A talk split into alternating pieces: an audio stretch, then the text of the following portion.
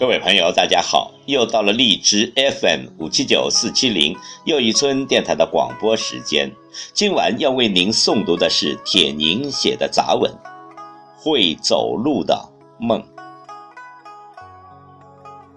铁凝，一九五七年生于北京，中国当代作家，中国作家协会主席，主要著有《玫瑰门》《无语之城》。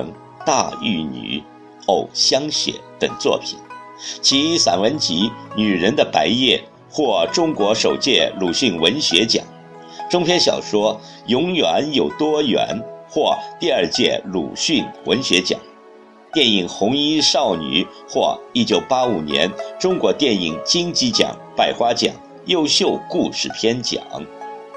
请听铁凝写的杂文《会走路的梦》。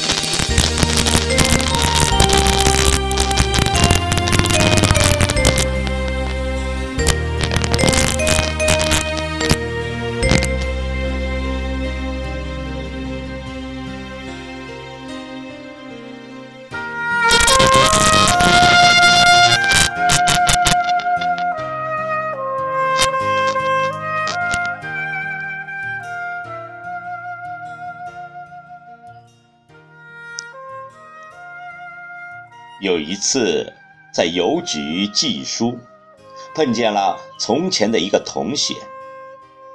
多年不见了，他说：“咱们到街上走走好不好？”他之所以希望我和他在大街上走走，是想告诉我，他曾经遭遇过一次不幸。他的儿子。患白喉死了，死的时候还不到四岁。由于没有了孩子的维系，又是本来就不爱她的丈夫很快的离开了她。她想到了死，她乘火车跑到一个靠海的城市，在这城市的一个邮局里，她坐下来给父母。写诀别的信。这时候，有一位拿着邮包的老人走过来，对他说：“姑娘，你的眼神好，请你帮我把这线穿过这针眼好吗？”他抬起头来，跟前的老人白发苍苍。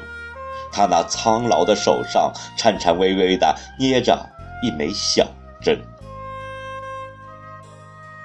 我的同学突然在那老人面前哭了，他突然不想再死和写诀别信。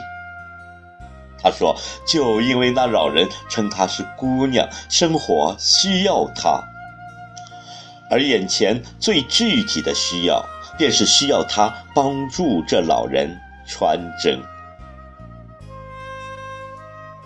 他穿了针，并且替老人缝好了邮包。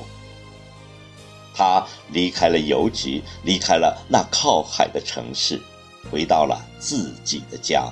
他开始了新的生活，还找到了新的爱情。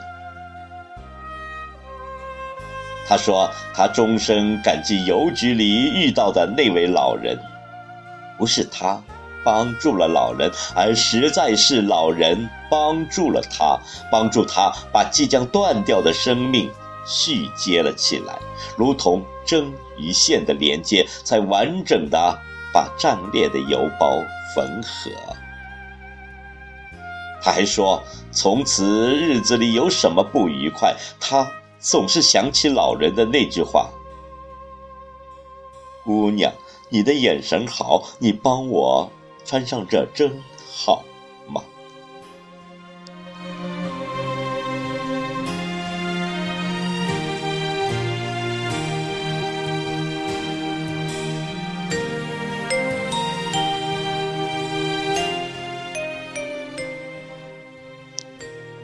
我曾经在公共汽车上与人争吵为了座位的拥挤和碰撞但永远也记不住那些彼此愤怒的脸，记住的却是夹在车窗缝里的一束小黄花。那花朵是如此的娇小，每一朵才指甲盖一般的大。是谁把它们采来？从哪里采来？又为什么要插在这公共汽车的窗缝里呢？怨气冲天的乘客实在难以看见这小小的花束的存在。可当你发现了它们，才意识到胸中的怒气是多么的没有必要，才恍然的悟出。在这破旧不堪的汽车上，只因为有了这微小的花束，便有了微笑。